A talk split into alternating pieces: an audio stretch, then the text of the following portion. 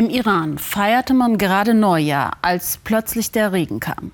Das führte zur schlimmsten Hochwasserkatastrophe seit Jahrzehnten. Das Thema ist hier in den Nachrichten untergegangen. 1900 Städte und Dörfer sind von den Überschwemmungen betroffen. Hilfe für die Menschen kommt nur schleppend voran. Seit Wochen steht das Wasser meterhoch in den Dörfern und Städten. Im Machtkampf zwischen Regierung und Revolutionsgarde machen sich beide gegenseitig Vorwürfe. Das hier ist kein Fluss, sondern die Hauptstraße der Stadt Orqalor im Norden Irans. Seit 19 Tagen steht hier das Wasser und nicht nur bis zu den Knien. Tagelange Regengüsse haben etliche Dörfer und Städte im Iran überflutet. 23 Provinzen sind betroffen. Der Katastrophenzustand ist in vielen Städten ausgerufen. Seit 50 Jahren haben die Menschen hier so etwas nicht erlebt. Das Problem ist, dass jetzt auch noch aus den umliegenden Städten das Wasser zu uns kommt, anstatt dort abzufließen. Die Infrastruktur ist falsch, es gibt keine Kanäle, deshalb fließt nichts ab und die Menschen müssen jetzt damit leben. Die Fluten haben niemanden verschont. Der 13-jährige Mahmoud zeigt uns das Haus seiner Eltern.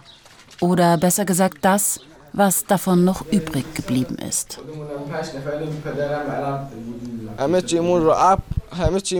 Alles, was wir hatten, hat das Wasser zerstört. Nichts ist mehr zu benutzen. Wir haben nur noch ein Auto, aber eigentlich nennen wir es nur Auto. Es ist sowas von alt und kaputt. Wir sind arm und leben doch sowieso schon an der Armutsgrenze.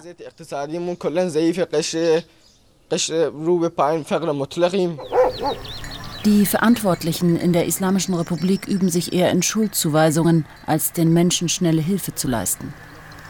Die Revolutionsgarde ließ zwar im Norden der Stadt Sprengungen entlang der Bahngleise durchführen, das gestaute Wasser sollte so besser abfließen können.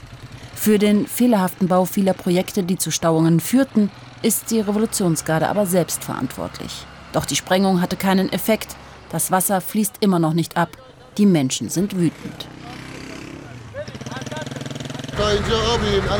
Es hat nichts genutzt. Da hinten ist es noch schlimmer. Wir erwarten doch nur vom Staat, dass sie das Wasser irgendwie umleiten. Wir brauchen weder Essen noch Decken von ihnen. Sie sollen nur dafür sorgen, dass das Wasser hier wegkommt, damit die Menschen hier wieder in normalen Zuständen leben können.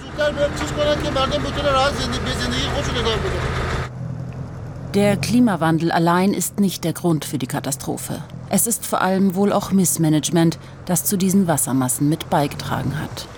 Brücken werden mangelhaft gebaut. Flusssand wird immer wieder illegal aus den Flüssen entnommen und für den Hausbau verwendet. Bauaufträge für die Infrastruktur schachert man sich oft innerhalb der Revolutionsgarde zu.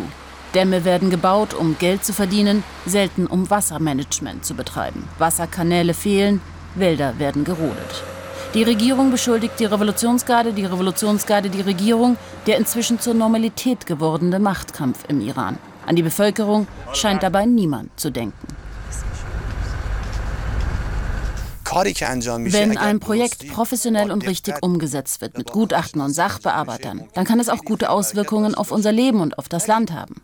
Aber wenn es vorher nicht richtig durchdacht ist und dann ungenau umgesetzt wird, führt das zu großen Problemen.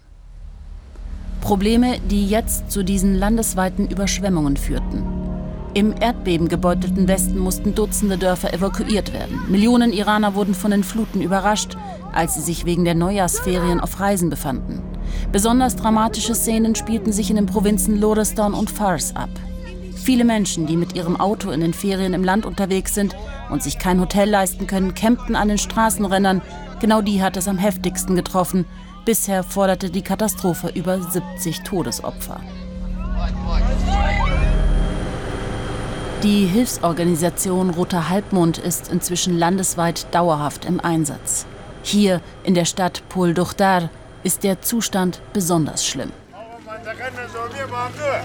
8000 Familien haben innerhalb von wenigen Stunden alles verloren. Die Wasserfluten überraschten sie vor einer Woche füllten ihre Häuser mit Schlamm bis zur Decke. Viele konnten sich nur noch auf die Dächer retten und verharrten dort bis zu 24 Stunden, während vor ihren Augen ihr Besitz zerstört wurde.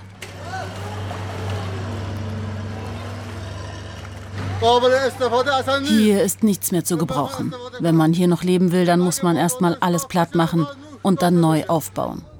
Diejenigen, die jetzt alles verloren haben, litten bereits schon unter der verheerenden wirtschaftlichen Lage im Land. Viele fürchten, dass sie vom Staat nichts bekommen werden für den Aufbau ihrer Häuser. Nichts hat man uns bisher gegeben. Keine Zelte, kein Brot, kein Wasser. Keiner kümmert sich um unsere Stadt Pol Duchtar. Wir haben nichts. Mein Kind hat nicht einmal mehr Schuhe. Nicht einmal Schlappen hat er. Endlich ist die Hilfsorganisation dann doch angekommen. Doch bis auf Essensrationen und Wasser haben sie nichts zu verteilen. Es fehlt ihnen am Budget, um das Benötigte zu besorgen. Wir haben drei Konten für Spenden aus dem Ausland. Aber leider können wir diese Konten wegen der Sanktionen nicht benutzen. Transaktionen funktionieren nicht.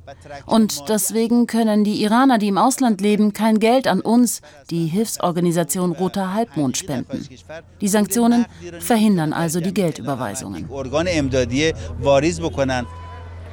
Sanktionen, Klimawandel und vor allem Missmanagement. Im Iran ist über die Neujahrsferien vieles zusammengekommen. Die Politik hat offenbar Warnungen von Umweltschützern ignoriert und keine Vorsichtsmaßnahmen getroffen. Jetzt trifft es mal wieder die Ärmsten im Iran.